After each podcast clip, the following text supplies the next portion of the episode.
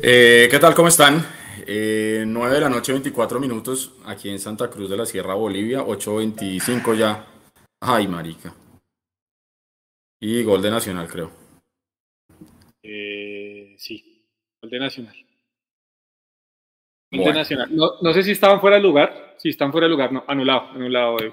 Bueno, Anulado, ok. Entonces, bueno, buenas noches para todos ustedes. Jason, hermano, estábamos ya empezando a hablar nosotros aquí fuera de micrófonos. Acaba de terminar ese partido en Bogotá, Millonarios 0, Junior 0. Eh, partido que Millonarios tenía la obligación, la necesidad eh, de sumar de a tres para que no se le complique la cosa, para que no tenga que depender de nadie más. Pero yo no sé si es mi sensación, Jason, pero cuando más depende Millonarios de sí mismo, es cuando más se enreda. ¿Cómo le va? Buenas noches. Yo, viejo buenas noches eh, a Sergio en la producción, a los que se van conectando a este tercer tiempo. Sí, usted lo ha dicho, yo creo que esa es la frase. Cuando se depende de sí mismo es cuando Millonarios más suele comprometerse y más suele complicarse. Yo creo que la muestra clara está lo que pasó el día de hoy en el Campín. Un Millonarios que no tuvo resolución, un Millonarios que se equivocó muchísimo en el segundo tiempo, sobre todo, y que cayó en el juego del Junior, porque es que Junior jugó cerca de media hora con un hombre menos y en ningún momento se sintió esa superioridad numérica en el terreno de juego por parte de Millonarios. Hoy, la verdad, lo hablábamos fuera de micrófono, Edu, así como yo lo había dicho la semana pasada después del partido con Nacional, eh, que si Millonarios no perdía frente a Junior ninguno de los dos partidos, estaba muy cerca de la final, pues hoy hay que decirlo, que al no ganar ninguno de los partidos con el Junior y haber perdido en Barranquilla y haber empatado acá en Bogotá, eh, sí resignamos una gran posibilidad de clasificar. Afortunadamente, en medio de todo este eh, turbulencia, de toda esta turbulencia que tenemos, está el punto invisible. Y lo hablábamos ahorita y entonces hacíamos una combinación de que si Nacional llega a ganar hoy en Bucaramanga, llega a ocho puntos, nos coge tres de ventaja y ahí sí o sí es obligación de Millonarios ganarle en Bogotá para igualarlo en puntos y hay que ganar en el último partido también porque pues el punto invisible le daría esa posible clasificación a Millonarios, pero nos complicamos, nos complicamos solos por falta de resolución, más que por eso. Sí, hermano, y sabe, yo, yo analizando, usted eh, si hace una, un cara a cara, digámoslo de alguna manera, entre la nómina de Junior y la nómina de Millonarios, que se hizo lógicamente cuando empezó el campeonato, que se hace cuando uno se enfrenta en la fase regular, eh, que cuando supimos el sorteo y los equipos a enfrentar también revisamos nóminas de los rivales, las propias y pues indudablemente Millonarios sobre el papel eh, estaba muy por debajo en nómina frente al Junior. Y cuando uno sale a jugar un partido como el de hoy con el único delantero que es Jader Valencia, eh, hombre, Jader es un muy buen jugador para mi gusto cuando tiene que rematar partidos eh, es un muy buen jugador que aguanta la pelota muy bien, que se sabe asociar muy bien, que si lo dejan a boca de jarro, como se dice popularmente, puede definir. Pero creo que hoy a Millonarios le pesó no tener un 9, como le ha venido pesando durante todo el campeonato. Lo que pasa es que hemos podido llegar hasta acá sin ese delantero, ese 9 killer que tanto venimos pidiendo. Yo esperaría que las directivas de Millonarios, independientemente de cómo termine esto, eh, se pongan serios y, refuercen el equipo en la parte de arriba, porque esto no es justo con nosotros los hinchas que nos ilusionamos, con la gente que fue al Campino hoy seguramente haciendo maromas para poderle huir a la neurosis de la ciudad y llegar al Campín. Eh, saliendo de sus universidades, de sus colegios o de sus puntos de trabajo, lo que sea, eh, los que lo tienen que vivir por televisión, fuera de Bogotá, lo que sea. No es justo con la hinchada, no es justo con el mismo equipo, no es justo con Gamero, no es justo con la historia de Millonarios que tengamos que estar sufriendo así. Y no es justo con la ilusión que teníamos todos también, ¿no? Terminar en el todos contra todos primeros, con 42 puntos, eh, prensa especializada diciendo que somos el equipo que mejor fútbol juega en Colombia, pero que cuando tenemos que demostrar para qué estamos, todavía no tenemos lo que se necesita, creo yo. Ojo, yo no me estoy tirando ya la pena. Lo que, pasa es que, ¿no? sí. lo que pasa es que el partido hoy era supremamente importante. Si nosotros hacíamos respetar nuestra casa, y lo dijimos desde el principio, la clave del cuadrangular es ganar los tres partidos en su casa, hace nueve puntos, arañese un par de empates por fuera, des el lujo de pronto de perder un partido por fuera, y no pasa nada, usted está dentro con el punto invisible. Pero creo hoy nos complicamos bastante. Y va a depender de lo que suceda en el partido que ya se está jugando en este momento en, en Bucaramanga entre el Leopardo y, y el equipo de, de, la ciudad de Medellín. Eh, entonces creo que Jader hizo lo mejor que pudo con lo que tiene. Se cansaron de pegarle a Daniel Ruiz. Eh, pero creo que Daniel Ruiz también cuando se, se, tiró sobre todo en la segunda parte a la derecha, se repitió tanto, hermano, que ya la gente yo no sabía que él iba a llegar a la derecha, iba a enganchar hacia adentro, iba a sacar el centro con la izquierda. ¿Lo repetimos mucho o no, Jason?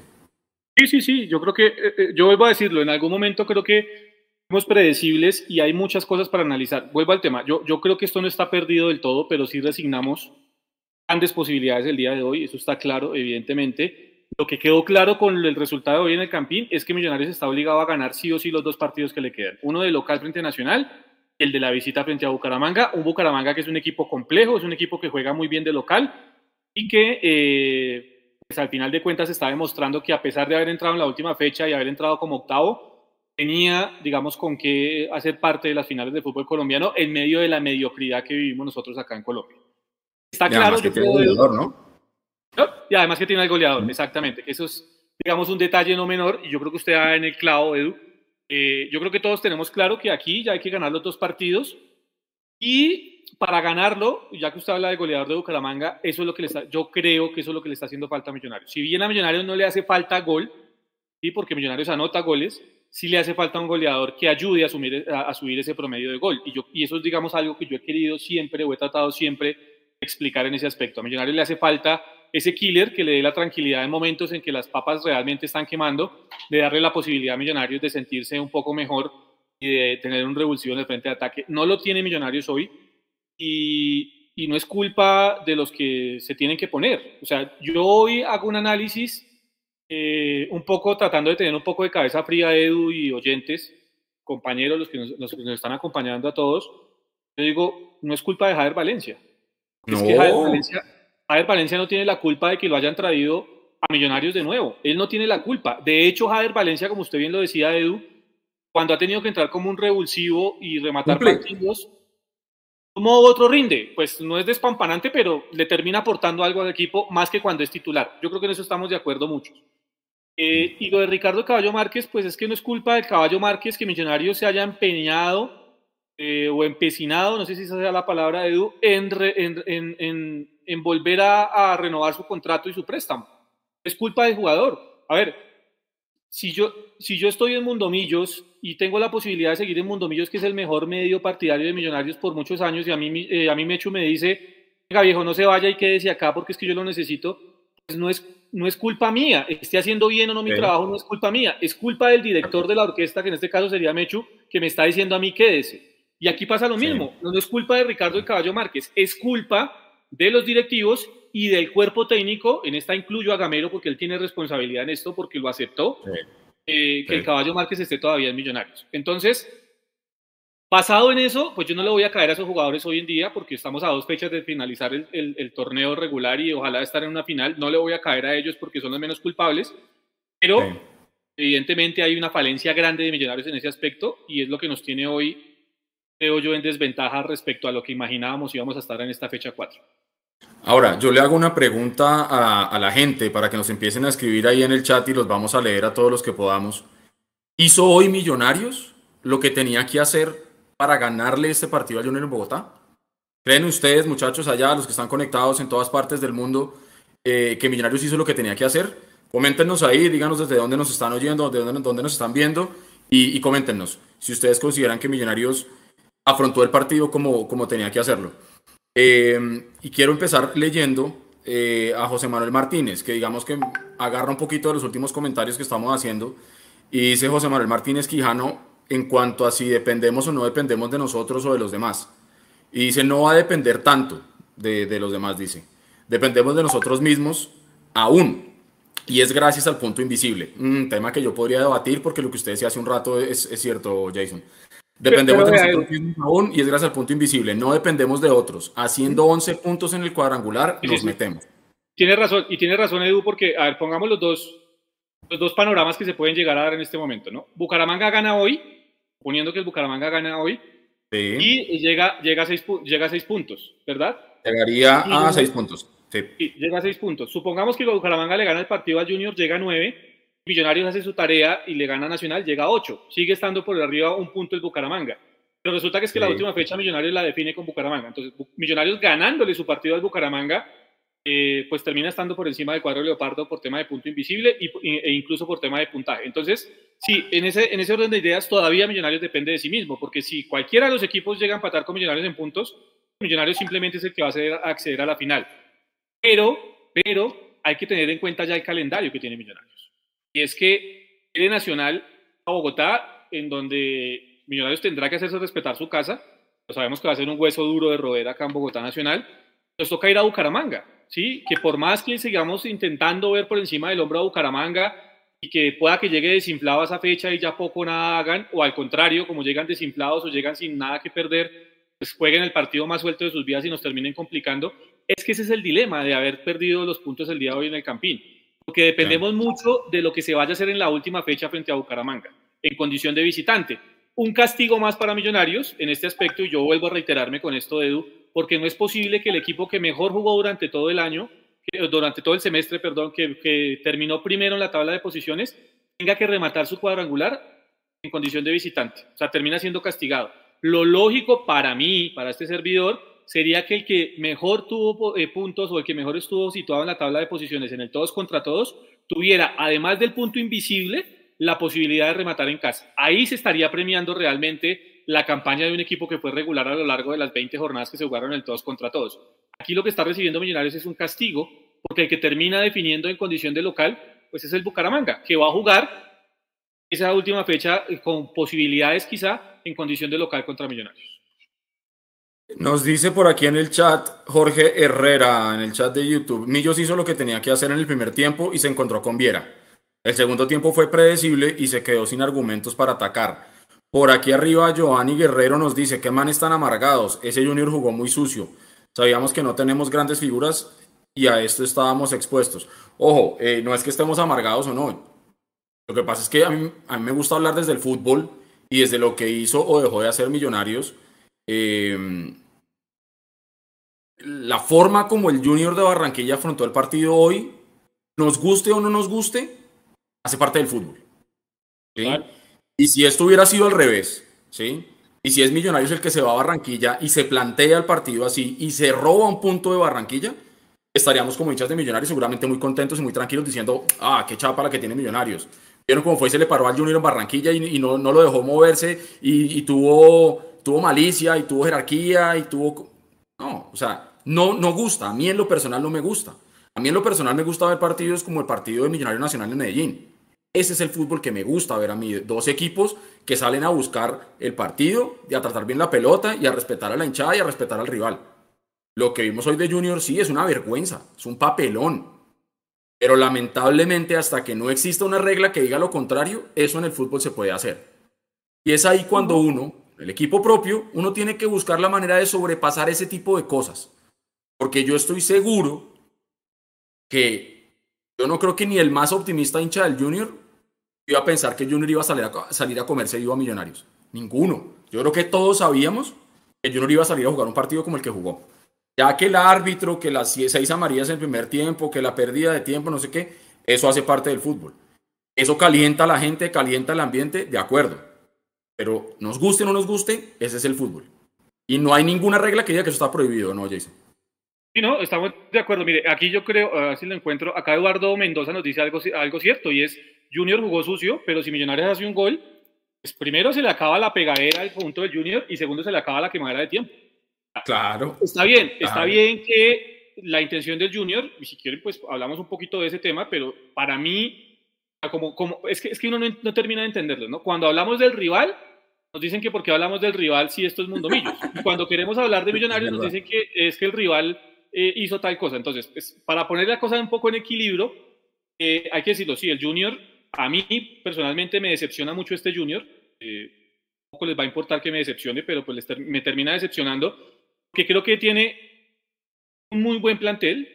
De la parte técnica y táctica, yo creo que tienen el plantel, el segundo plantel más completo de fútbol colombiano después del Deportes Tolima. Tendrían cómo jugar de otra forma. De hecho, lo demostraron en el todos contra todos cuando vinieron a jugar con Santa Fe y con Millonarios acá en Bogotá, que jugaron a una cosa completamente diferente. Con Millonarios terminaron perdiendo el partido sobre el final y a Santa Fe le se le terminaron llevando un empate, creo que fue ese partido con Santa Fe o le terminaron ganando, pero eh, ahí demostró el Junior que tenía como jugar a otra cosa. Hoy jugaron lo que creería uno no va a jugar el Junior, eh, Edu, y es a pegar y a cortar el juego. Estamos claros en eso.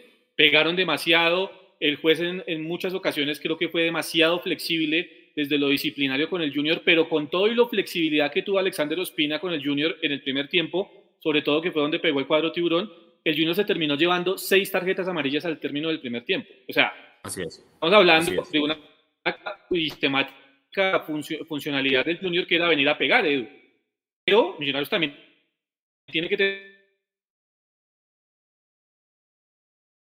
hinchas o 31 mil que fueron al Campín hoy a respaldarlo en un, en un horario, perdón, complicadísimo para llegar al Campín de Bogotá, en un horario supremamente difícil para la gente porque está saliendo, como usted lo decía, Edu, de sus universidades, de sus colegios, de sus trabajos, de sus oficinas, y es muy difícil llegar al campeonato. Y la, y la hinchada respondió. A eso también tendría que haber respondido Millonarios. Entiendo lo del Junior, que limitó mucho la esencia del juego de Millonarios, pero eso también hace parte del fútbol. La táctica y la contratáctica existen. Y la contratáctica de Juan Cruz Real para contrarrestar el juego de Millonarios hoy en condición de local, pegar, cortar y quemar tiempo. Pero Millonarios no se supo sobreponer nunca eso incluso con un hombre de más durante la última media hora de juego.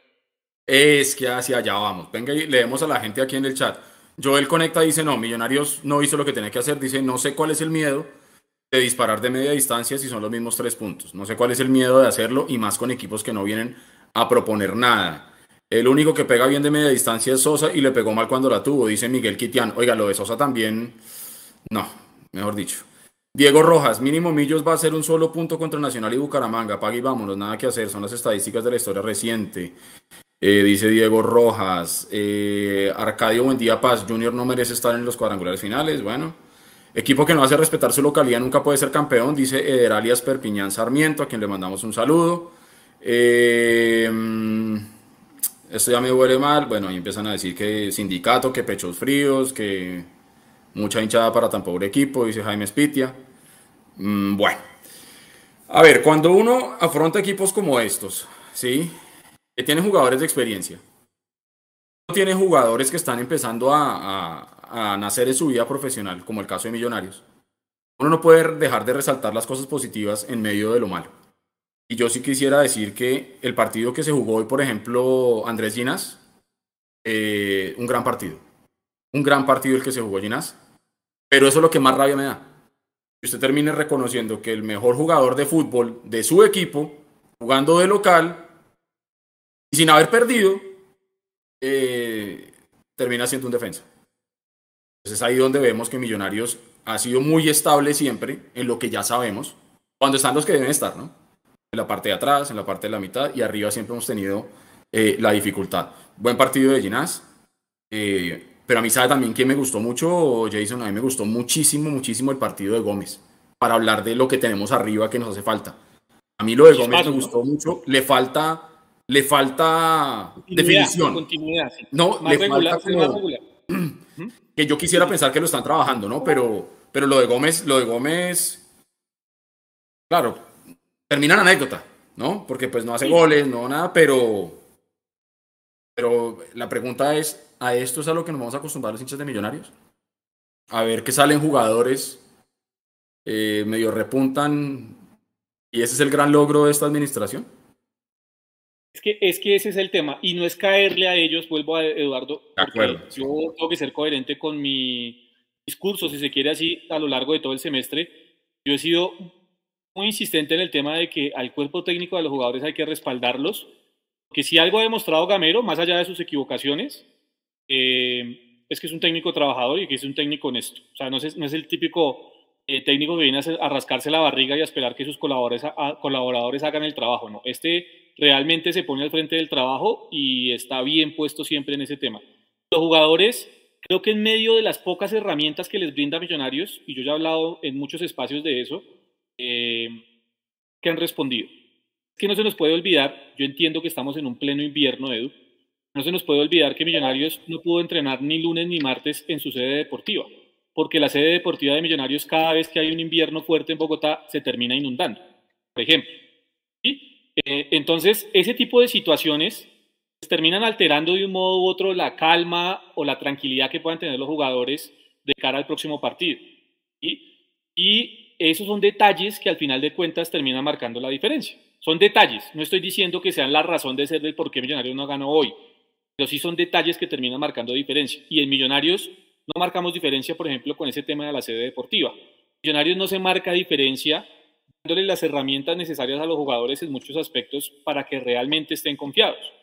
Y cuando hablo de las herramientas es de los propios refuerzos, porque es que los mismos jugadores saben cuándo se necesita y cuándo no se necesitan refuerzos. Ahora, yo estoy diciendo aquí, vuelvo a insistir, esto no se acabó. Millonarios puede ser finalista y Millonarios todavía puede ser campeón.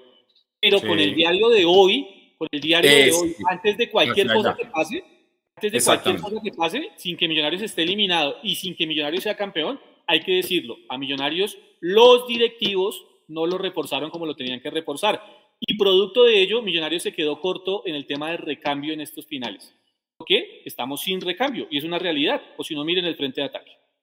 Mire, hermano, usted yo creo que le acaba de pegar al clavo donde era, porque sí, hay mucha gente que nos está diciendo amargos y que no sé qué, y que todavía podemos, claro, pero primero, acá no tenemos la bolita de cristal, ni somos ni pitonizos, ni nada como para decir si vamos a clasificar o no.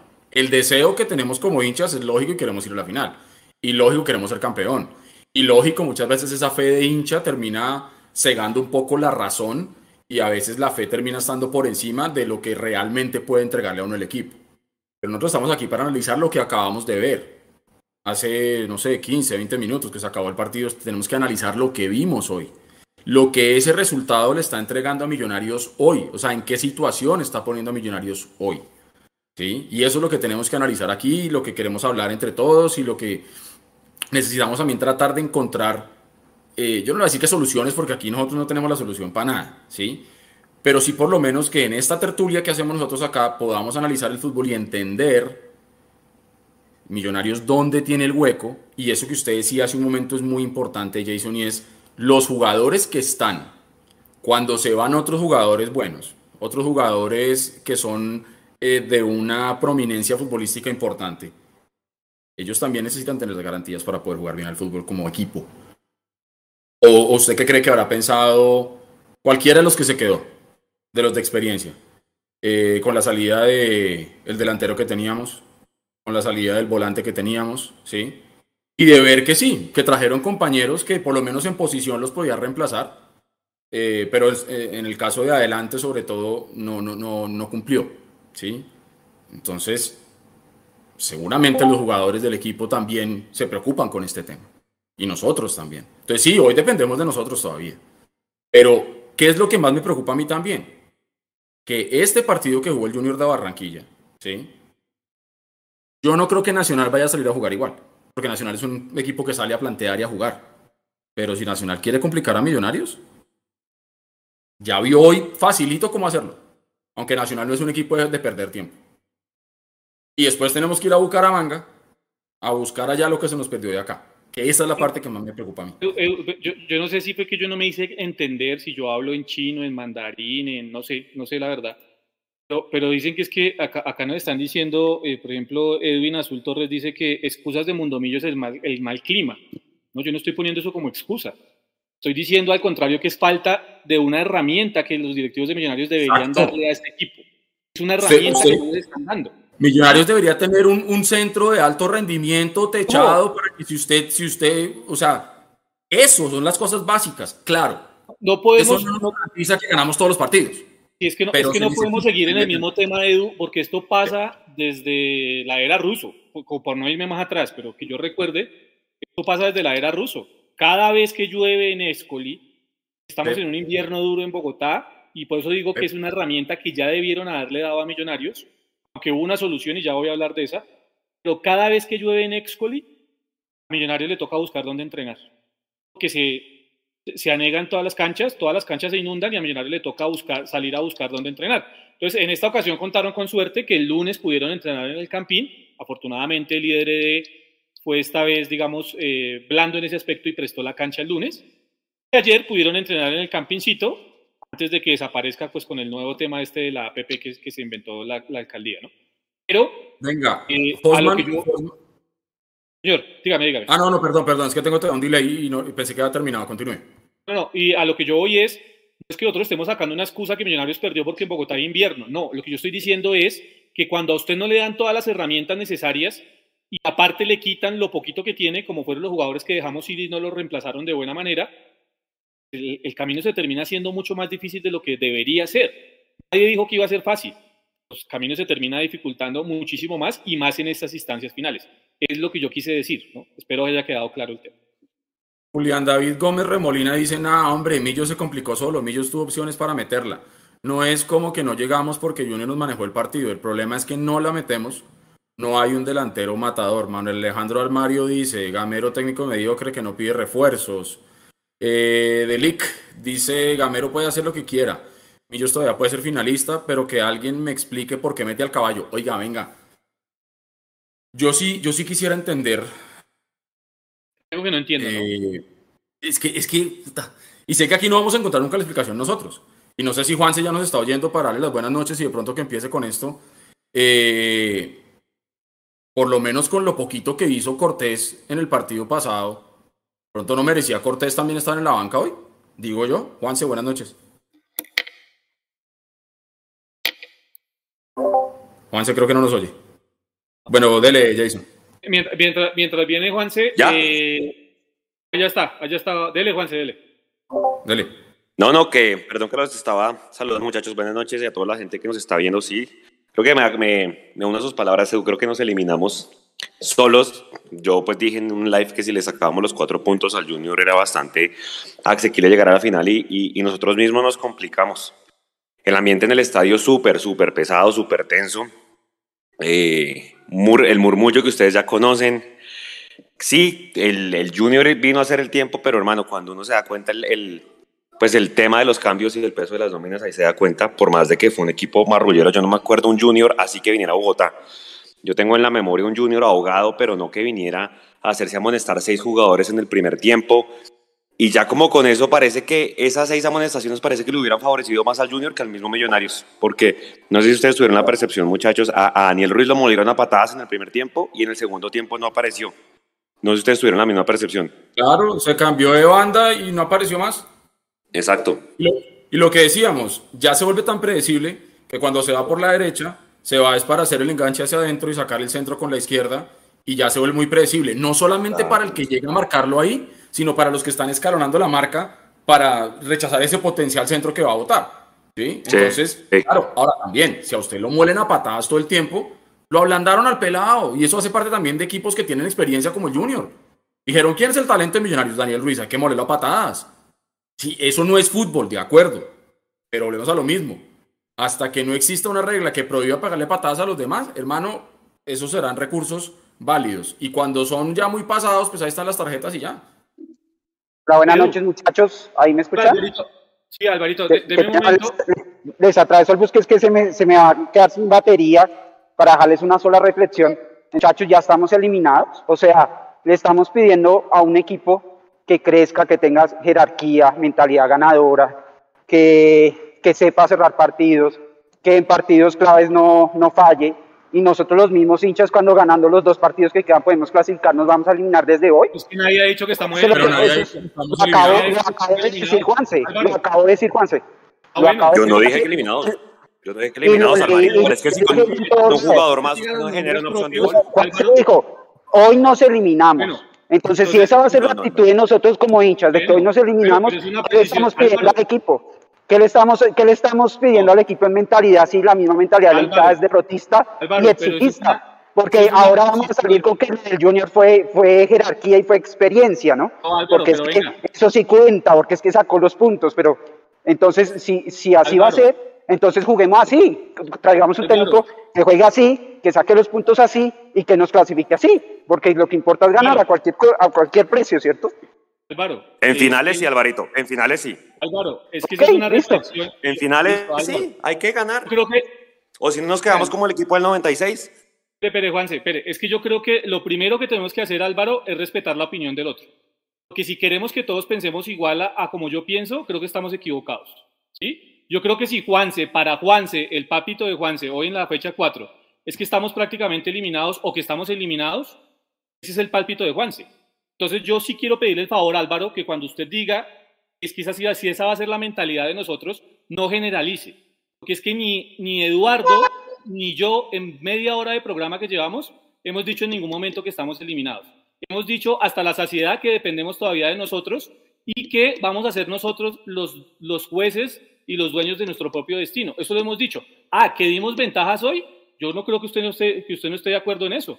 Creo que hoy dimos unas ventajas inmensas en el Campino hoy por falta de capacidad y por falta de variantes que no tiene el profe Alberto Gamero en el banco. Creo que en eso estamos claros. Sebastián Sánchez nos envía un super chat. Dice, buenas noches equipo, ¿alguno de ustedes le puede decir a Gamero que por favor dejemos tanta pared pendeja y le peguemos de afuera? Porfa, gracias Sebastián ahí por el aporte, hermano. Eso, eso yo creo que sí es una cosa que hemos venido pidiendo hace rato y por lo menos que yo recuerde, yo, yo, yo alcancé a tomar aquí algunas notas, eh, pero digamos que, que yo recuerde, el único remate que vino de afuera fue al minuto 97, el de Maca. Otro de Larry Vázquez también. Y hubo por ahí uno de Larry Vázquez, exactamente. De resto, sí, tuvimos ahí cabezazos de Gómez al 18, un remate suave de Jader al 19, eh, un cabezazo desviado de Maca al 24, otro cabezazo de Maca al 28 que se va por fuera. Un globito de Ruiz que en televisión dijeron que lo habían sacado de la raya, pero pues realmente no fue tan así. Mm, un tiro libre de Ruiz a las manos de Viera. Mm, el remate desviado de Larry, como bien comentaban ustedes, al 62. Y un cabezazo desviado de Gómez. O sea, cuando Millonarios ve que se le paran con doble línea de 4 o con casi una línea de 5 y una de 4, ¿estamos tan faltos de confianza para patearle de afuera? Es que es la misma pregunta que nos hemos hecho siempre. Y meten a Sosa, y yo no sé por qué, pero Sosa yo sentí que hoy como que no entró en la armonía del grupo y no, no la logró. Y hubo incluso, Jason, una jugada de laboratorio, si mal no recuerdo, saliendo de un tiro de esquina, que se la entregan a Sosa en la media luna para que patee y se enreda. Sí, sí, sí, sí. Se la entregan a... Yo, yo no entro conectado al venezolano. De hecho, los dos venezolanos que tenemos en el plantel, que son más las dudas y las certezas que terminan dejando al final, al cierre del, del semestre, ¿no? Sobre todo Celis. Yo lo de Sosa todavía creo que pues hace parte de un bajón que puede tener el jugador Sosa ha demostrado que tiene talento, que tiene media distancia, que tiene juego entre líneas, que tiene desborde por, la, por las bandas. Eh, yo creo que Sosa deja menos dudas al respecto, pero lo de Celis sí termina preocupando, porque es un jugador que más allá de que tuvo eh, un cuadro viral y que en algún momento tuvo alguna molestia y demás, sí es un jugador que llegó aparentemente como un revulsivo, por allá casi a la mitad del campeonato, que supuestamente era un jugador que le iba a brindar algo más a Millonarios del frente de ataque, eso terminó en nada realmente terminó en nada y poco le ha brindado Richard Celis a Millonarios. Ahora, es decir esto, y Richard Celis es tenido en cuenta las últimas dos fechas y termina siendo figura. Puede pasar, pero a hoy, pues, evidentemente le está, le está debiendo mucho a Millonarios. Eso también habla poco, Juanse, de la política y la forma en que tenemos nosotros de contratar jugadores. Eso es otra de las ventajas que hemos venido dando en los últimos años y que nos tienen a casi cinco años de, no lograr un título vuelvo a insistir, no estamos eliminados, es cierto, dependemos de nosotros mismos, es cierto, pero dimos muchas ventajas hoy en el Campín. La ventaja que teníamos prácticamente que se terminó perdiendo el día de hoy por, por no ser capaces de sumar los tres puntos.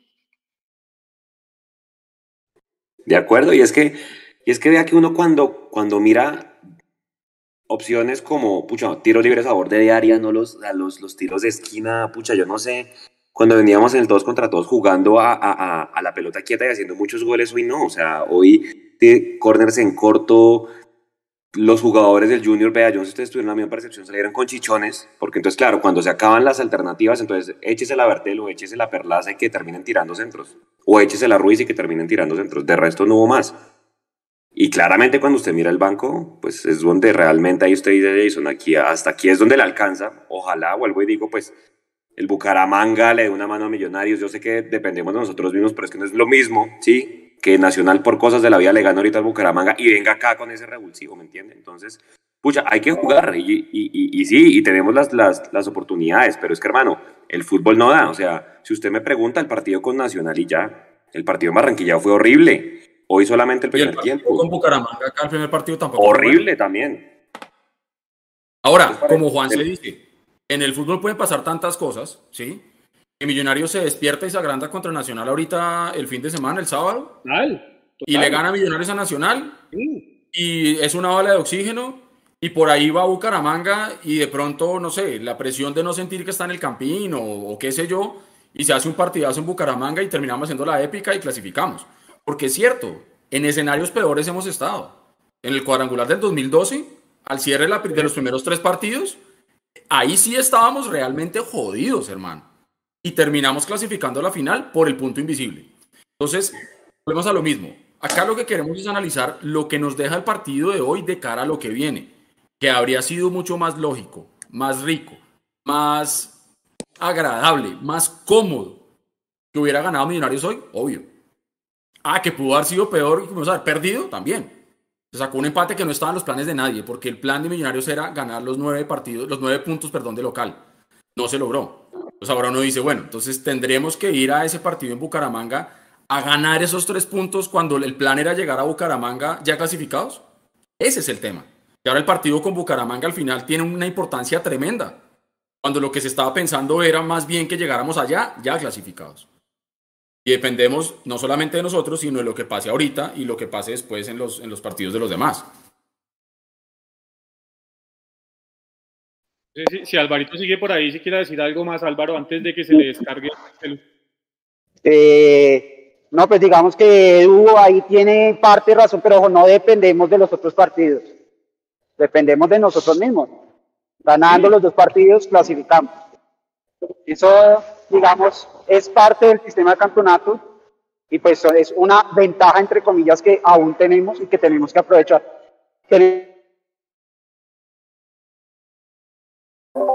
Se le cortó, Alvarito, se, le, cortó. Oigan, la otra que hablaban en el estadio, eh, eh, hermano, hasta en eso se nota el tema de la, de la, de la falta de jerarquía. Mucha, tanta quemada de tiempo, yo le conté a Viera en tres saques que quemó más de 10 segundos y nadie se le acerca al árbitro a decirle, hermano, o sea, es que ni el mismo McAllister, escucha, Junior se dedicó a tirarse al piso, a ser marrulleros, sí, eso está válido en el fútbol, pero nadie, o sea, el Junior le manejó todo el partido a Alexander Espina el día de hoy. Hermano, es que somos un equipo demasiado noble y demasiado blandito para partidos como el partido de hoy, con rivales como el rival de hoy.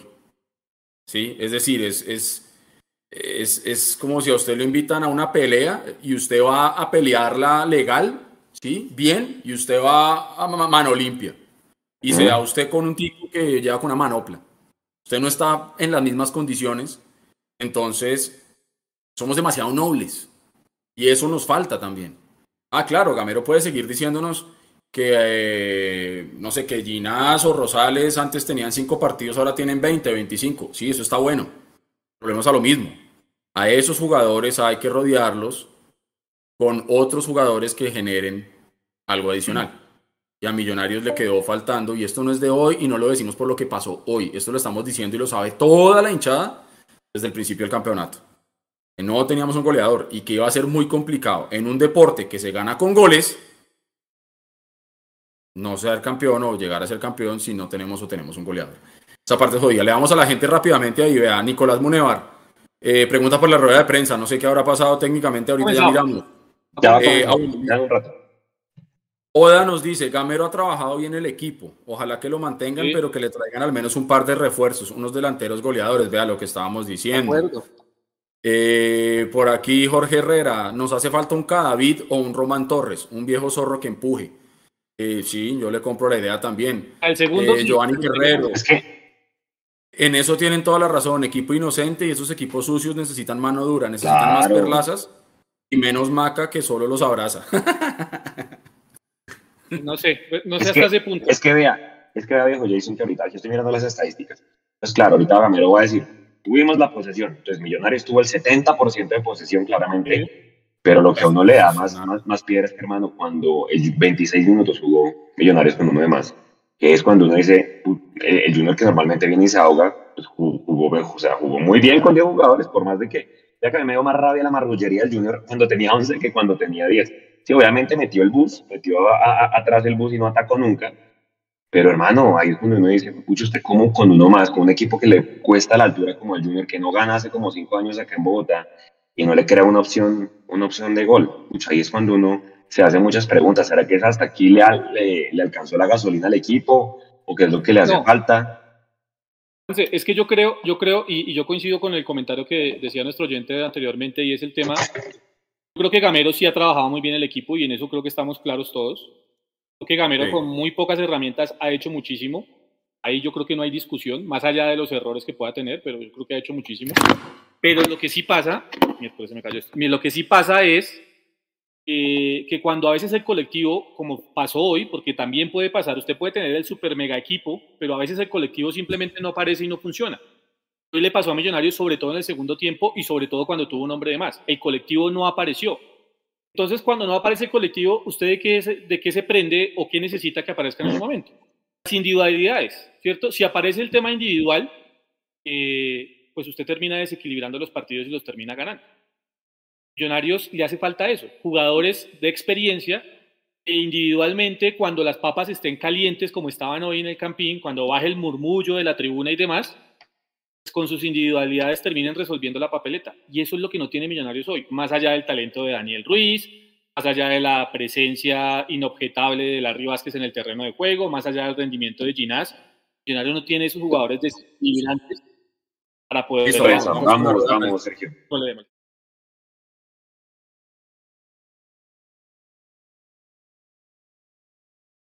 Quiero que ustedes también visualicen y miren lo que pasa. Porque hace, hace tres días, hace tres días, Millonario fue el desastre de la fecha. Y yo lo manifesté que no jugamos bien. Pero no jugamos bien porque tenía jugadores, no el 100%, porque tenía jugadores enfermos. Pero con todo y eso, con todo y eso, nosotros no hicimos esa cantidad de tiempo. Aquí, ¿quién, se perjudica? Eh, ¿Quién es el más dolido? El aficionado. No tanto por el empate. Porque aquí han venido equipos que han venido a jugar y nos han ganado. Aplaudido. Pero hoy me parece que porque aquí lo, aquí lo único que le están echando el, el, balde o la caja y todo el peso a millonario. Que es que el favorito es millonario. Entonces ahora el favorito es millonario. Entonces, ¿para qué se armaron? Para ver favorito a millonario. Yo quiero también que, que entiendan las cosas también, porque es que aquí ahora eh, ni Dios lo quiera, Millonario no es campeón, entonces ya es el fracaso más grande, porque todos los equipos le, le están echando la culpa a Millonario que tiene que ser campeón. Nosotros nos hemos ganado, nos hemos ganado un protagonismo con ustedes, pero jugando fútbol. Entonces, yo veo que aquí ahora, eh, hoy, hoy, hoy, yo a mis jugadores no tengo nada que reclamarles, nada, al contrario, aplaudirlos, porque salieron con una actitud de ganar el partido y tuvimos todas las opciones claras para, hacerlo. El fútbol es ese, no la, no, no, la metimos. Pero nosotros no vamos a dejar de soñar. Así sea, que nos den como candidato muchos, nosotros no vamos a dejar de soñar por ir a la final. Y vamos a, luchar. Hoy nos duele este empate, nos duele. Tú, yo creo que ustedes vieron. En la, en la expulsión se fueron cinco minutos. Solamente en la expulsión se fueron cinco minutos y dan seis. En Barranquilla nosotros no quemamos tiempo. No quemamos tiempo. Y empatamos el partido y dieron seis minutos. Yo quiero que se den cuenta de todo. Todo. Pero este es fútbol. Pero yo de mi equipo, yo salgo hoy tranquilo. Dependemos de nosotros. Pase lo que pase en, en Bucaramanga. Pase lo que pase, dependemos de nosotros todavía. Y nosotros vamos a luchar hasta el último minuto por querer ir a la final. Bueno, nosotros claramente estamos eh, tranquilos porque sabemos que todavía dependemos de nosotros. Sabíamos que las finales iban a ser partidos complicados, que, que ningún partido iba a ser fácil y, creo que todo el grupo ha sido así. Eh, claramente nosotros queremos ganar de local y, cuando no ganamos no estamos felices, pero también es, es muy difícil tratar de, jugar, de meterle tensión a un partido si, si el árbitro es el mismo que deja que, que quemen tiempo. Eh, Junior quemó tiempo porque el árbitro dejó. De pronto si el árbitro es un poco más duro, desde el primer minuto se pueden jugar más, más minutos, se puede, se puede eh, hacer más cosas, porque creo que cada cinco minutos eh, parábamos dos. Entonces es muy difícil eh, mantenerse caliente, estar en ritmo si, si no vamos a poder jugar más de cinco minutos seguidos. Eh, claramente seguimos con la cabeza en alto y, estamos muy motivados porque dependemos de nosotros y, y, bueno, yo creo que estos son finales y nunca nadie dijo que iba a ser fácil. Cristian Pinzón, Caracol. Profe, buenas noches. Eh, buenas noches, Andrés. Profe, eh, hace unos minutos el profesor Juan Cruz se refería al arbitraje y decía que de cierta manera los había perjudicado por la expulsión. Yo sé que es difícil hablar de los árbitros en su caso, profe, pero ¿qué decir de la comisión arbitral después de, este juego? Como bien lo está diciendo Andrés y como lo vimos todos, es un partido que se jugó muy poco y se terminó cortando mucho el juego con patrocinio del árbitro, tal vez. Buenas noches también para ti. Yo, la verdad, yo estoy hablando de lo que pasó. Yo tengo aproximadamente más o menos como 10 años que no me expulsan los árbitros. Yo no me gusta hablar de los árbitros. Son seres humanos y de pronto se equivocan.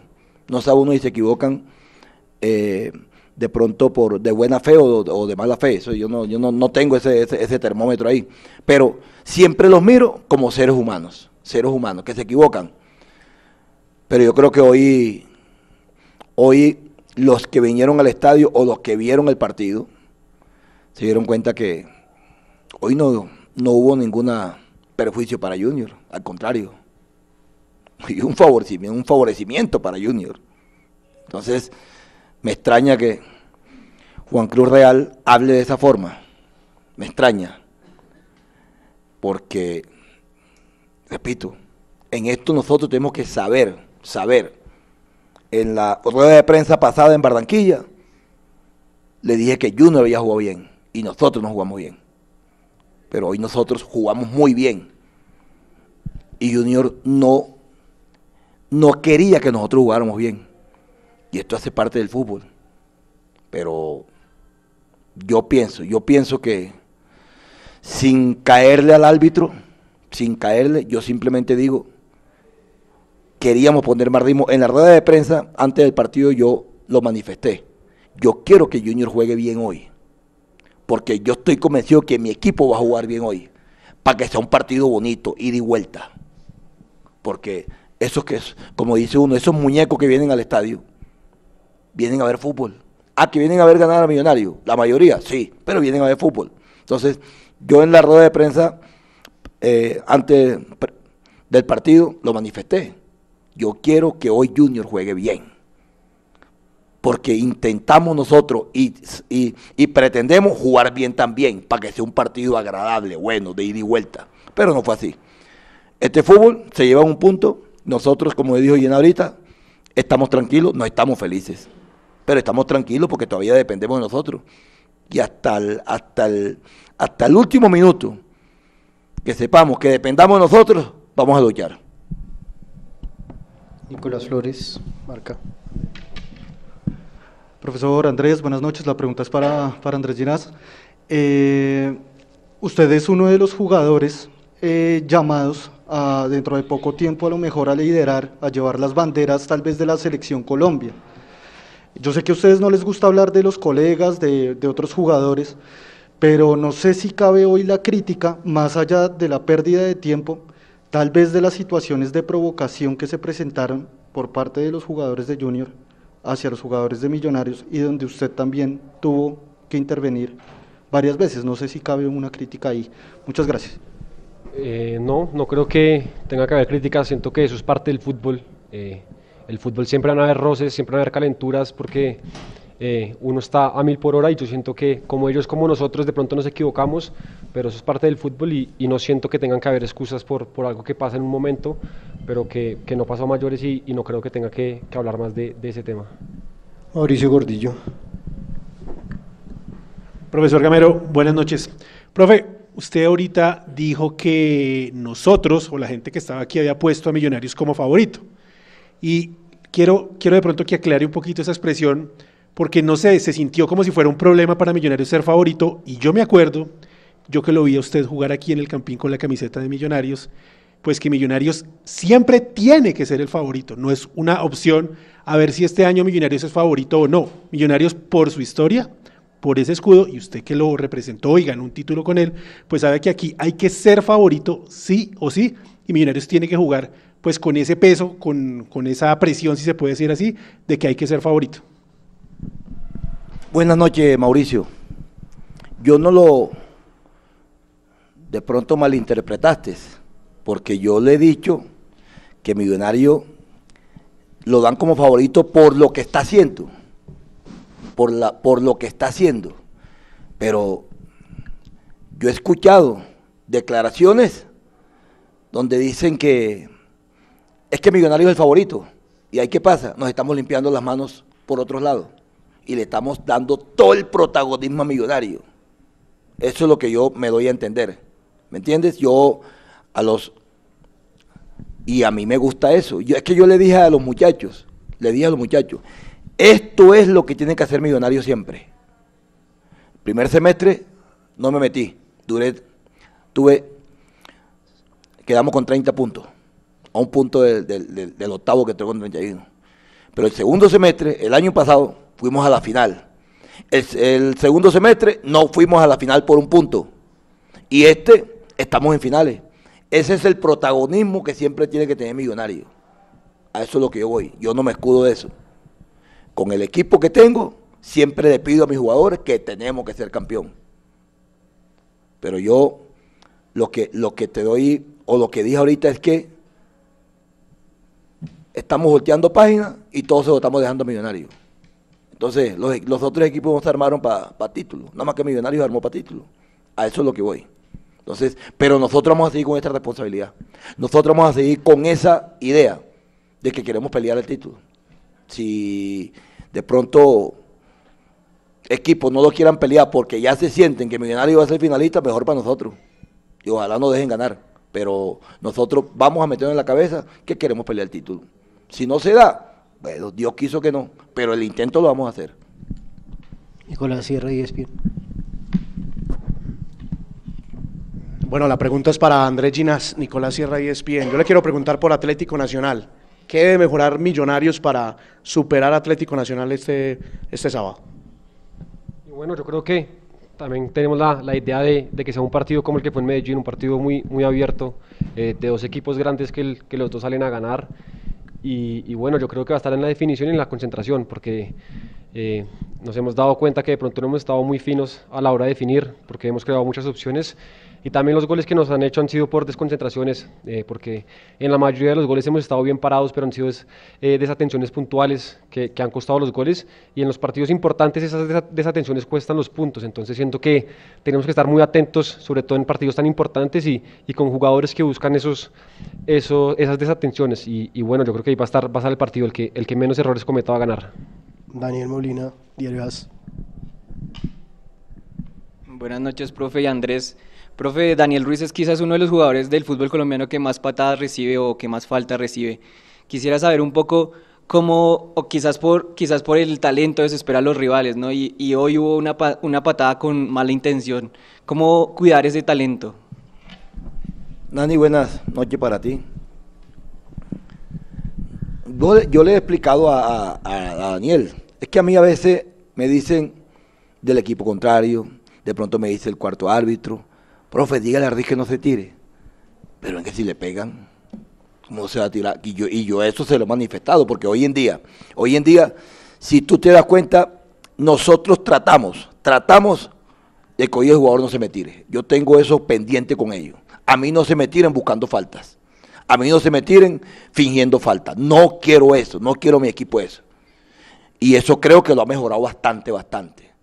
O sea que un jugador hoy, vamos a ver, pero hoy tiene su tobillo inflamado, porque le pegaron. Entonces, eh, yo le he dicho a él, está en una, en una posición y tiene un talento que le van a pegar y él tiene que aprender a soportar golpes. Indudablemente que así tampoco se quitan un balón, o así tampoco se marca, pero, pero, pero él tiene que soportar eso, yo se lo he dicho a él. Y, y, yo me he dado cuenta que Ruiz hoy en día se está tirando menos, hoy en día es un poquito más fuerte. El mismo caso de Perlaza, el mismo caso de Macalister Silva, el mismo caso de Sosa, el mismo caso de Marque cuando entra. Que les gusta tirarse, no permito que se me tiren. Cuando se tiren es porque le metieron una patada bien duro. Entonces, eso nosotros hemos mejorado yo, yo siempre veo, veo a mi equipo que lo que quiere es ritmo de partido. Ritmo de partido. Ritmo. Nosotros ganando aquí, aquí le hemos dado ritmo de partido. Y eso es lo que busco con mi equipo, que se acostumbren a tener ritmo, porque el fútbol hoy requiere de eso, ir y vuelta. Yo le manifestaba hoy a Ruiz y a, y a, y a, y a Gómez, en Barranquilla les costó marcar, por la humedad, por todo. El ir y vuelta con Pacheco y con, y con Fuente, como dice uno, lo, lo, lo reventaron, ellos a los nuestros. Y yo les manifesté hoy. Hoy sígueme a Pacheco para donde vaya, para ver quién de los dos va a aguantar más. Hoy sígueme a, Fuente para donde vaya, para ver quién de los dos va a aguantar más. En Barranquilla yo trataba de que Ruiz no llegara tan abajo, porque después no tenía, no tenía esa energía para después subir. No es que le esté patrocinando eso, no le voy a patrocinar eso, pero a veces uno entiende la humedad, la temperatura, que no le va a dar para eso. Entonces tratamos de hacer eso pero hoy sí fue un partido de ida y vuelta y de vuelta con ellos, más que todo con los laterales, y, me parece que mm, pueda que haya fingido en unas, pueda, porque repito, no las he visto bien, pero sí me doy cuenta que le pegan en unas. Y a los helidosos le pegan. Eso es una cosa que tiene que entender y manejar él. Te van a pegar, te van a pegar. No le reclamo a los árbitros. Eso los, y nosotros, hoy, hoy, eso lo, lo, estamos manejando mejor con los árbitros. Ni reclamarle, ni es que vamos a tirarnos, no, vamos a tratar de jugar, vamos a darle ritmo a los partidos. Rafa Puente.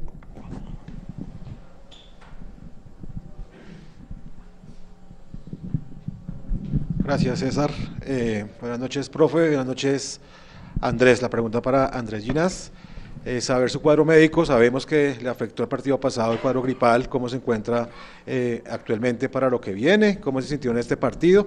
Y número dos, cómo se sintió con la pareja de central que le tocó con Murillo. Ya había jugado con él eh, para disputar el partido tan complicado que eh, propuso el Junior de Barranquilla esta noche en Bogotá. Muchas gracias. Y bueno, yo siento que de salud ya, ya me encuentro mucho mejor. Claramente el día de, de Barranquilla sí no estaba para nada bien, no me sentía bien y, bueno, yo siento que hoy fue un partido muy diferente en el que me sentía mucho mejor físicamente. Eh, también siento que jugar en casa no, no afecta tanto como jugar en, Barranquilla con, con, la humedad. Y, bueno, yo siento que con, que con Cuenú fue un muy buen partido. Eh, siento que con esta clase de jugadores eh, como los que son los que hay en Millonarios es muy fácil jugar porque todos tienen los, los conceptos tácticos muy claros. Eh, siento que nosotros semana a semana, sea uno titular o, suplente, uno practica lo mismo. Entonces cuando hay estos cambios casi nunca se va a sentir porque uno siempre está ensayando lo mismo. Eh, por más que no tengamos muchos partidos juntos, siento que eh, cuando uno entrena lo mismo en la cancha, el resultado va a estar porque el trabajo está. Luis Gabriel Jiménez. Profe Andrés, buenas noches. Bienvenidos al tercer tiempo de Mundomillos. Profe, sacando ya de lado la pérdida de tiempo, el juego cortado y ya pensando en Nacional, como parte de la autocrítica, ¿qué se debe mejorar en el frente de ataque para ganar ese partido sabiendo que necesitamos porque dependemos de nosotros mismos? Muchas gracias. Buenas noches para ti también. El frente de ataque, yo creo que en el primer tiempo tuvimos en centros y de pronto en remates tuvimos un, dos o tres opciones muy claras de McAllister, la de Gómez, una de Pereira que pateó de afuera, una de Ruiz que, que, entró, llevando y no, no, tocó. Tuvimos unas opciones claras como para, ¿qué tenemos que mejorar contra Nacional? Eh, la definición, es que a nosotros nos ha costado la definición, pero nosotros hemos llegado. Que a veces hay equipos que les cuesta la definición porque no elaboran. Es diferente a un equipo que elabore pero que no la meta. Nosotros, ah, y mucho más aquí en Bogotá, y donde vamos a jugar. Nosotros, si nos damos cuenta, el mayor tiempo de los partidos los jugamos en campo contrario. A veces, a mí muchos me han preguntado, perdón, ¿por qué, ¿por qué paro la defensa en mitad de cancha? Siendo de pronto, no siendo Ginás, como dice, que no es rápido, que Vargas no es rápido, el que tenemos rápido es Murillo, Hoy Cuenú me pareció también que entró, que es un jugador rápido. Que ¿Por qué paramos la defensa en mitad de cancha? Ese es un riesgo. Riesgo que, que tomamos, que tomamos. Hoy a pesar, hoy a pesar de que Junior al minuto 65 le expulsa a un jugador, hoy nosotros terminamos con prácticamente un medio centro, con 3-10, un extremo y un punta, cuando, cuando salió Pereira, y terminamos el partido casi que con 3-10 y dos delanteros. A veces es un pensamiento que tengo yo. No por jugar con más delantero vas a atacar más. Y no con meter más defensa vas a defender mejor. Es un concepto y una idea que yo tengo. Entonces, pero nos, nos dimos hoy, al minuto 85 que entró Márquez, más la reposición, vimos que de pronto en un centro, en un pivote, en una volteada, ellos podían de pronto rematar, porque ya estábamos jugando casi que en el arco de, Junior, no estábamos jugando ni siquiera lo de nosotros. Y terminando jugamos con un equipo bastante ofensivo. ¿Qué tenemos que mejorar en otra nacional? La definición, la más tranquilidad. Más tranquilidad, de pronto, a lo mejor de pronto se van a encontrar mucho más espacio. Eh, pensando en que Nacional es un equipo que, que también propone. Entonces, esa es una de las cosas que tenemos que tener. Y mejorar también algo, las contras, porque aquí en Bogotá a veces hemos sufrido eso. Por querer atacar, nos están jugando la contra, en un contragolpe, y hemos sufrido. Entonces, eso también tenemos que, mejorarlo. La contra, los repliegues, ¿para dónde replegamos? ¿Para dónde, para dónde, por, dónde vamos a atacar, pero por dónde vamos a regresar? Todo eso tenemos que, mirarlo. Tenemos estos dos o tres días para, mirarlo, pero, pero es el partido para nosotros eh, eh, enfilarnos y poder buscar el cupo de la final. Gracias, profesor Andrés.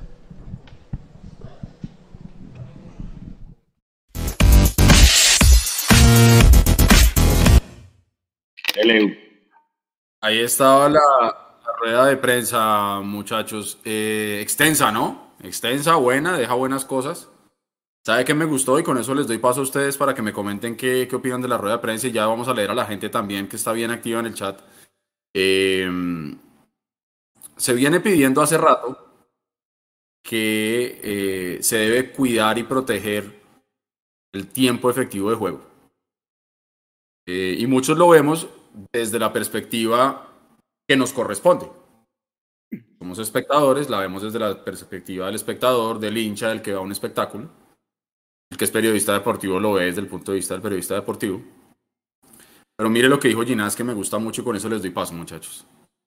Dijo Andrés Ginás, abro comillas, es muy difícil mantenerse caliente y estar en ritmo si no se puede jugar más de cinco minutos seguidos.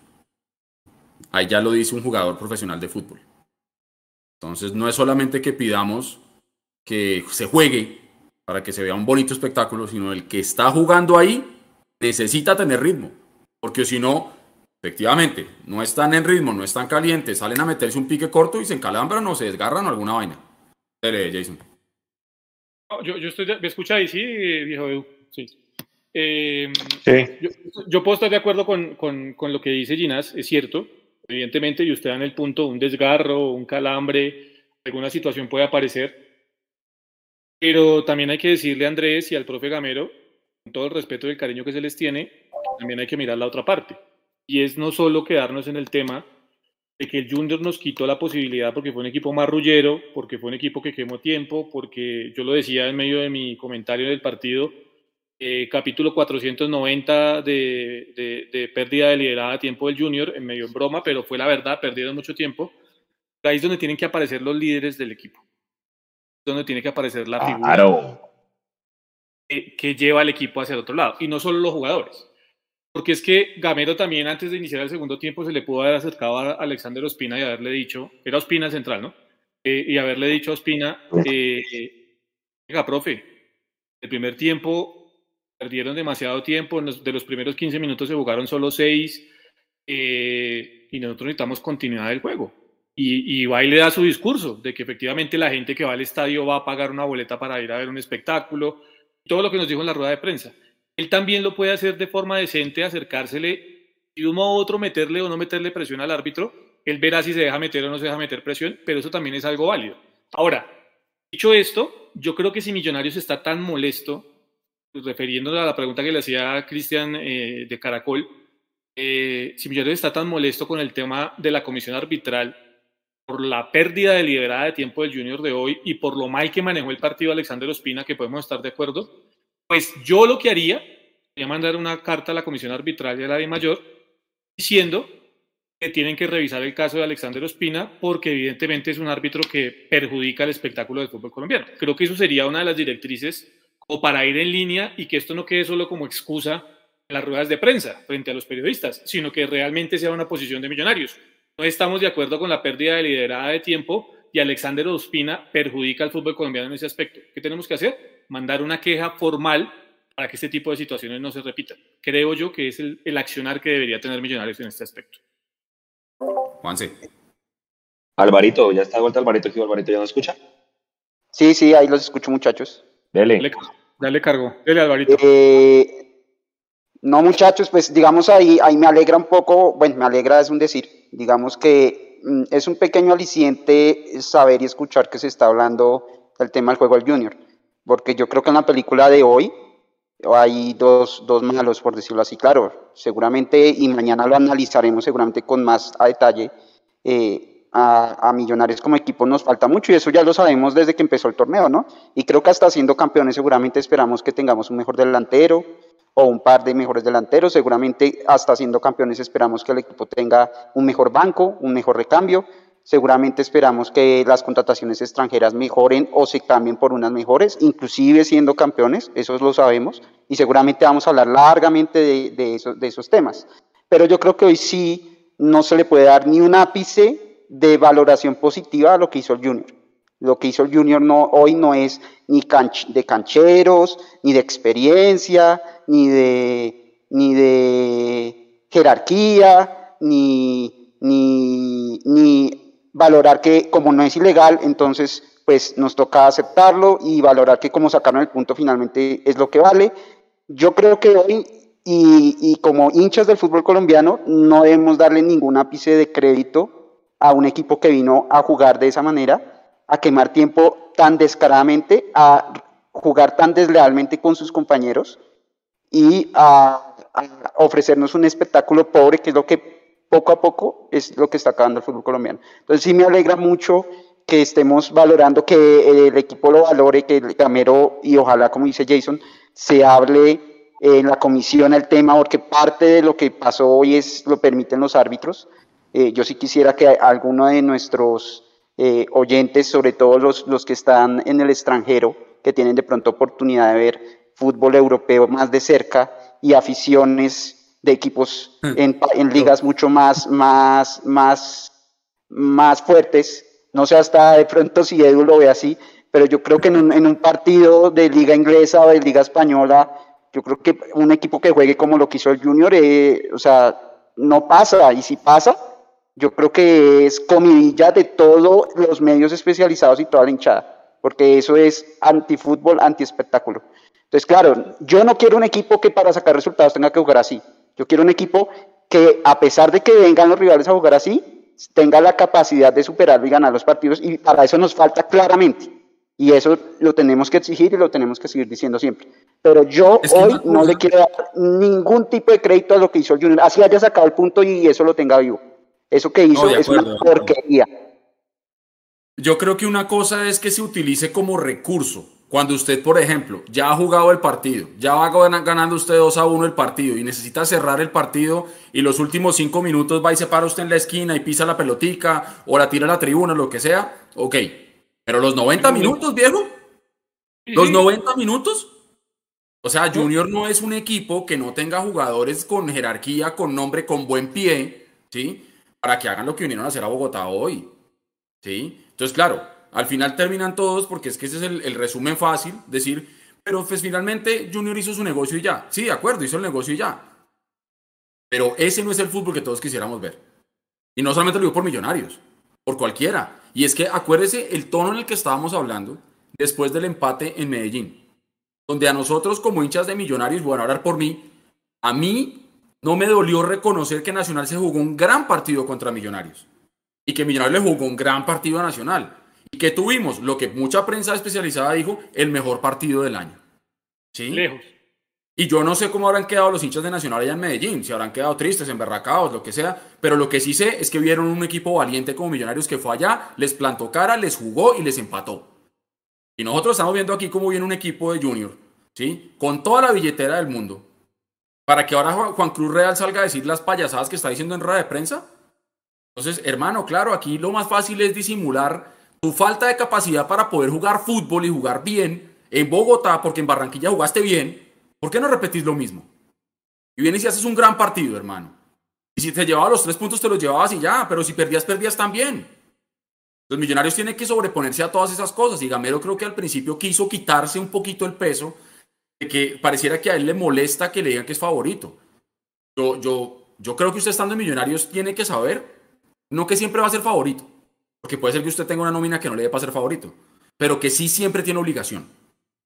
Y Millonarios tenía la obligación en este cuadrangular de demostrar que lo que hizo en las primeras 20 fechas no ha sido fruto de, una casualidad.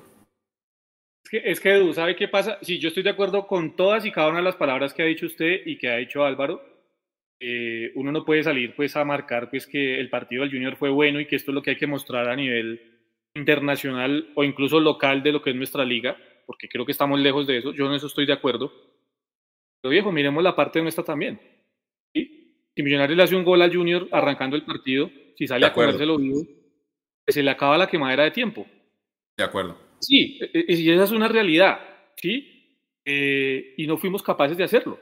Y a partir de ahí el Junior sistemáticamente hizo a plantear eso que nos parece feo a todos, yo creo que aquí estamos todos de acuerdo en ese aspecto, pero reconozcámoslo también, más allá de esas situaciones, hubo incapacidad de Millonarios, porque es que no se les olvide que la última media hora de juego, Millonarios jugó con un hombre de más en el terreno de juego, y fue cuando menos, cuando las estadísticas, fue cuando menos Millonarios remató al arco del Junior. Remató remató más cuando el Junior quemó tiempo y pegó en el primer tiempo que lo que remató sobre el final del partido con un hombre de más. En la altura, ¿no? Es que 11 contra 11 nos animamos más, 11 contra 11 atacamos más. De acuerdo, de acuerdo. Es que ahí, es donde yo digo que, ok, che, listo, bien haber hablado el árbitro, de que Junior vino a quemar tiempo como ese Gamero, pero pucha, la falta de autocrítica de Gamero con el juego del equipo, y vea, si usted me... Y pues por eso vimos a Ginas como hombres del partido, o sea, la defensa impecable, que este cuento creo que fue el mejor partido que yo le he visto, Ginas impecable, o sea, y eso es lo que me da tristeza, ¿me entiende? Que, que yo sé que dependemos de nosotros mismos, ¿sí? Que Gamero va a seguir, pero el equipo lo van a desarmar, ¿sí? O sea, Ginas con el nivel que está mostrando seguramente ahorita saldrá para Europa, el mismo Juan Pablo Vargas, y yo no sé muchachos si ya salió la contraprueba, pero creo que sí viajó finalmente a Qatar para jugar la, el repechaje. Sí, sí, ya. Entonces todos estos jugadores, hombre, a uno le da, pues le da tristeza porque entonces el equipo vuelve a quedar desarmado. Entonces ahora se van dos centrales, entonces traen el, delantero killer, pero entonces Dios no lo quiera, nos queda faltando en la defensa y eso es donde uno dice, pucha, todos queremos a Gamero, es de los mejores técnicos del FPC, pero hermano, otro, otra fase final perdida, ¿me entiendes? Ya, ya, ya después de las dos del año pasado, eh, ahí es donde uno, pues como que, y es que, como yo le decía en el chat ahí del grupo, la gente salió muy, muy, muy desanimada del estadio Sí, como, como, como que, ah, esperar a ver qué hace el Bucaramanga, como a ver cómo queda Nacional, como que, ah, y ahí es donde uno dice, hombre, pues, pucha, hay que, hay, hay que levantarse y dependemos de nosotros mismos, pero sí, sí, o sea, a mí me sorprende la verdad la, la autocrítica de Gamero. Y cuando el colega del otro medio le hace la pregunta de la presión, pues como que trata de salirse por los costados. Yo no sé cuándo Gamero pierde, no, sé si ustedes muchachos han notado como que le falta, no sé si la autocrítica o, o manejar mejor el discurso, pero pucha, creo que ahí sí, como dice Jason, miremos un poquito lo, lo de nosotros porque definitivamente, hermano, hace cuánto Millonarios hace un gol de tiro libre, eh, cosas como esas que en, fases finales marcan diferencia, pues hay que hacerlas, hay que meterlas. Sí, Viera, si hicieron todo, pero Viera, sacó dos de gol, la que le saca Gómez, y yo no sé quién es el que saca de la línea otro, otro balón en el primer tiempo, los primeros 20 minutos era para verlo sacado. Y ahí es donde esa, esa falta de jerarquía en el ataque se empieza a ver. O sea, yo estoy tranquilo con la defensa de Millonarios, pero pucha, de para arriba, fíjese que le pegan tres patadas a Ruiz y hoy lo sacaron del partido. Macaliza tampoco apareció. Entonces, hombre, pues vamos, o sea, yo sé que dependemos nosotros mismos, pero, pero es difícil porque ya aquí es cuando yo siento, Jason, Alvarito y Edu, que la, que la nómina como que pucha se empieza a colgar. Vean, entonces, no se nos pueden enfermar tres jugadores porque se siente, ¿me entiende? Y preciso se enfermaron tres de la columna vertebral. Dale Bucaramanga, muchachos. Y no a favor de Bucaramanga. Dios mío. Bueno, veremos a ver cómo termina. Sí, como dice Edu, Alvarito, dependemos de nosotros mismos, pero escucha. Es que vea, usted se pone a mirar e históricamente en cuadrangulares, el ida y vuelta marca mucho la diferencia. ¿Se acuerdan el 2012 cuando le ganamos al Tolima el ida y vuelta? Sí, eh, así pasa, así pasa. Entonces, claro, aquí, aquí estos partidos son, son muy jodidos y va ahora Nacional, pues bueno, esperemos a ver qué, qué pasa en Bucaramanga, pero pues hay que ganar muchachos. Lo que pasa es que, claro, cuando, cuando uno ve el rendimiento y, y ves que ciertas cosas no funcionan es cuando las dudas empiezan a aparecer. Entonces uno dice, ¿cómo, cómo puede ser que Millonarios del fútbol que lo caracterizó en el todos contra todos, como que sea tan ausente en, esta, en estas fases finales? Porque a diferencia del partido con Nacional, Alvarito como que, pucha, no se hallan o no sé si es que ya los tienen los rivales identificados, quiénes son los jugones. Yo siento que esa banda derecha desde que se fue Emerson Rivaldo como que nada, ¿no, Jason? Es que no sé si sea solo tema de Emerson Rivaldo. yo vuelvo no, al tema... yo, no, yo, yo, entiendo, Juan. Yo vuelvo al tema y, yo creo que ya hace rato eh, pasé la página en ese aspecto de quiénes se fueron y quiénes llegaron. Pero pero es que eh, sí, evidentemente se nota que hace falta jugadores, y vuelvo a decirlo, Edu, y lo reitero porque hay mucha gente que se está conectando hasta ahora, ¿no? Eh, independientemente de que Millonarios salga o no salga campeón, yo sí creo que a Millonarios le siguen haciendo falta jugadores de más peso y que individualmente puedan resolver la papeleta. Y eso es lo que no tiene Millonarios, sobre todo en el último cuarto de cancha. Y, y si uno lo mira, Juanse, es que por fuera se volvió a quedar Quiñones de la convocatoria, eh, y uno ve que se van desapareciendo jugadores. Uno ve, por ejemplo, que si no está Diego, era, eh, no está Eraso. exactamente. Uno ve que si no está Eraso, lo que exacto, uno ve que si no está Eraso porque está desgarrado, eh, gol en Bucaramanga, si uno ve que no está Eraso, pues uno diría, bueno, por fin va a tener una posibilidad, al menos de ir al banco de suplentes o de estar en la convocatoria. ninguna de las dos. Ni estuvo en la convocatoria para ir a la tribuna, ni siquiera, y mucho menos al banco de suplentes. Entonces, uno sí nota que evidentemente Millonarios está corto en ese aspecto, en el tema de los recambios, y que independientemente de lo que pase de si Millonarios es campeón o no es campeón, porque sigo insistiendo, más allá de lo que está pasando en Bucaramanga, dependemos de nosotros, eh, para el segundo semestre hay que, reforzar al equipo. Gracias, no quería decirlo Sergio, pero su lo dijo. Eh, hay que reforzar al equipo para el segundo semestre. Y no solo, no solo para el segundo semestre, sino para que realmente el título no sea efímero. ¿Sí me hago entender? Para que no nos vuelva a pasar lo que nos pasó en el 2017.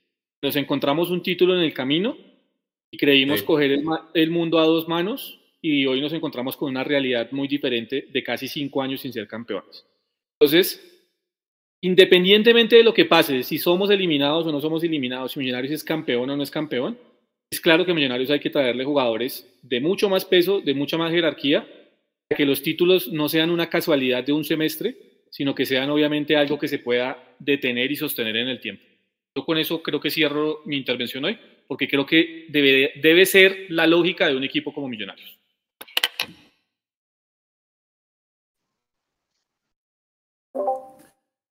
Sí, digamos que ahí para, para también ir cerrando, eh, claramente, yo le decía ahorita, claramente, y, yo sinceramente no veo que el fútbol de Millos haya cambiado tanto, excepto el partido en Barranquilla que fue desastroso. El resto creo que ha sido el fútbol que nos ha mostrado y es un fútbol donde a veces logramos tener varias chances de gol, pero no tenemos quien, quien, quien defina y eso lo, hemos, lo, hemos, lo habíamos podido solventar en el camino con goles eh, que venían de jugadores que no eran delanteros y pues eh, en estos tres partidos hasta el momento, cuatro, pues nos ha hecho tal vez falta esas definiciones en momentos importantes. En Medellín, por ejemplo, tuvimos varias veces para, para irnos ganando. Y, y eso es, es, es claro y, y, lo, que decía, lo que decía Jason, así logremos acá salir campeones, que yo todavía creo que lo podemos hacer. Eh, definitivamente hay que seguir reforzando el equipo y haciéndolo más sólido si es que queremos tener una época ganadora.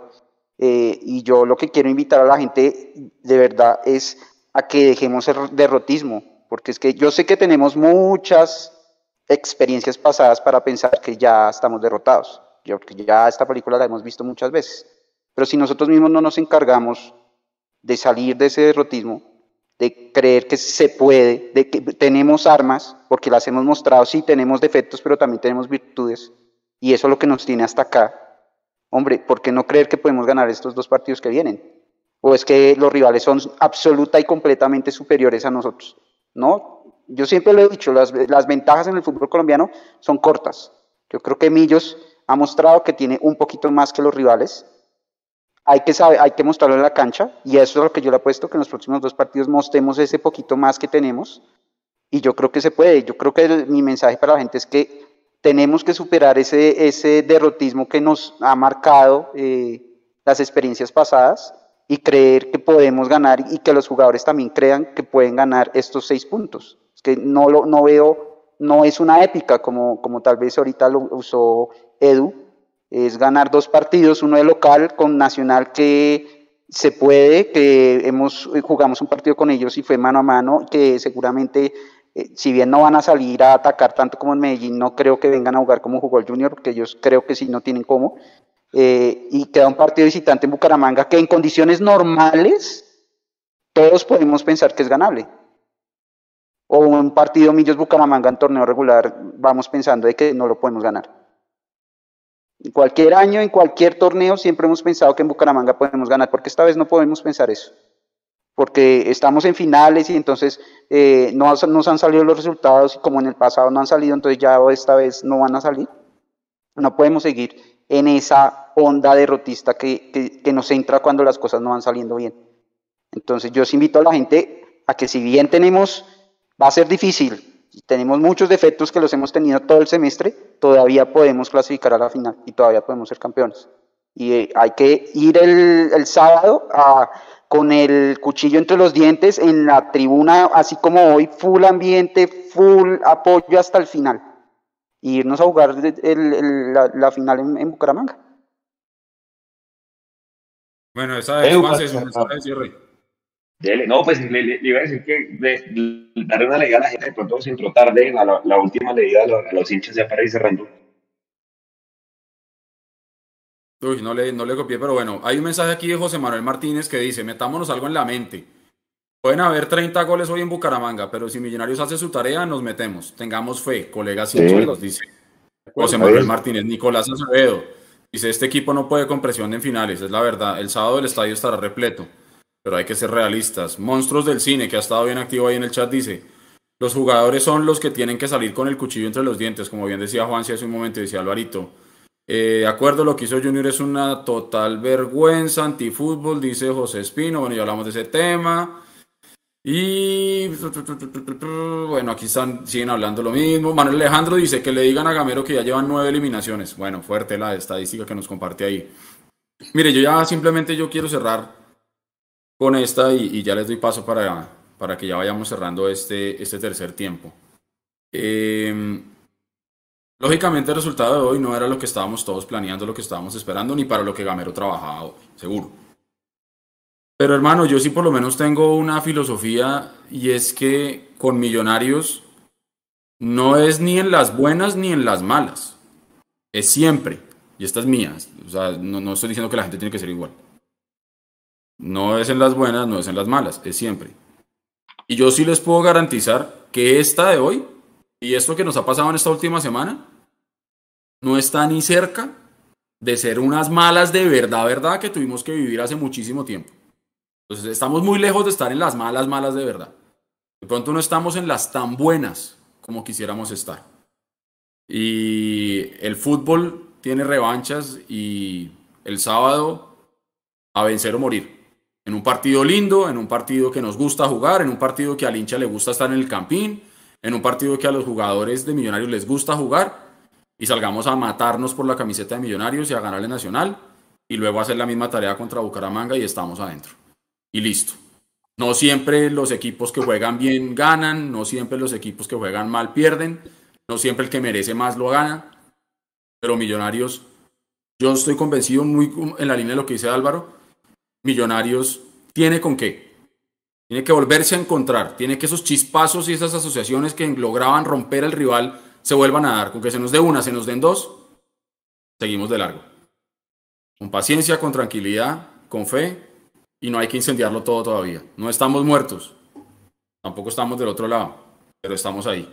Y de nuevo, ni en las buenas ni en las malas, siempre.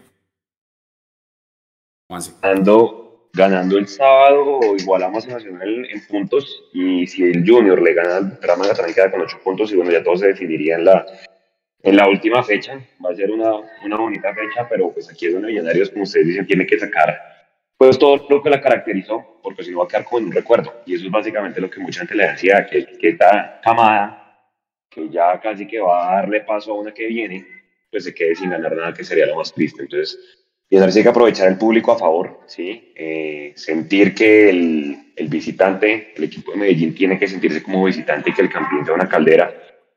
Estoy tranquilo porque este que Nacional deja jugar y no viene a esconderse, Nacional siempre viene a jugar y, y, y esos rivales creo que le favorecen mucho a Millonarios. Entonces, pues, hombre, mientras los números den, hay que, hay que confiar, hay que confiar y sobre todo pues apoyar a toda la gente pues que vaya al estadio, que lo llenemos. Hoy a pesar, fíjense que el horario, porque había una fila horrible a las seis en punto de la tarde para entrar, la gente, la gente respondió muy bien toda la salida del equipo, eh, espectacular todo el tema de los extintores. Entonces, pues, invitar a la gente a que el, a que el sábado pues asista y que llenemos el campín, hermano, porque va a ser casi que el partido del semestre. ¿Sí? Eh, porque claro, todos dirán, sí, el partido del semestre es en Bucaramanga, pero es que primero hay que ganarle a Nacional. Entonces, no siendo más, son las ya 9 y 50 de la noche. A toda la gente, gracias pues, por haber estado acá con nosotros, por haber aguantado todas las opiniones que dieron en el chat respetable, siempre y cuando no sean personales entre ustedes y entre ninguno de nosotros. Acá nosotros tenemos opiniones distintas y formas distintas de ver el fútbol, pero siempre y cuando sea con respeto, porque si no diríamos todo lo mismo y el programa dura cinco minutos, como lo hemos dicho siempre. Entonces, nada, esperarlos mañana en el live eh, a las 9 de la noche y descansen, descansen. Yo sé que no va a ser fácil mañana, pero hermano, para, para adelante y, apoyar el equipo. Alvarito, Jason, gracias. Al otro lado, Sergio, gracias y nos vemos eh, mañana. Un abrazo. Mucho vigilante también por ahí. Saludos a los vigilantes. Gracias, gracias.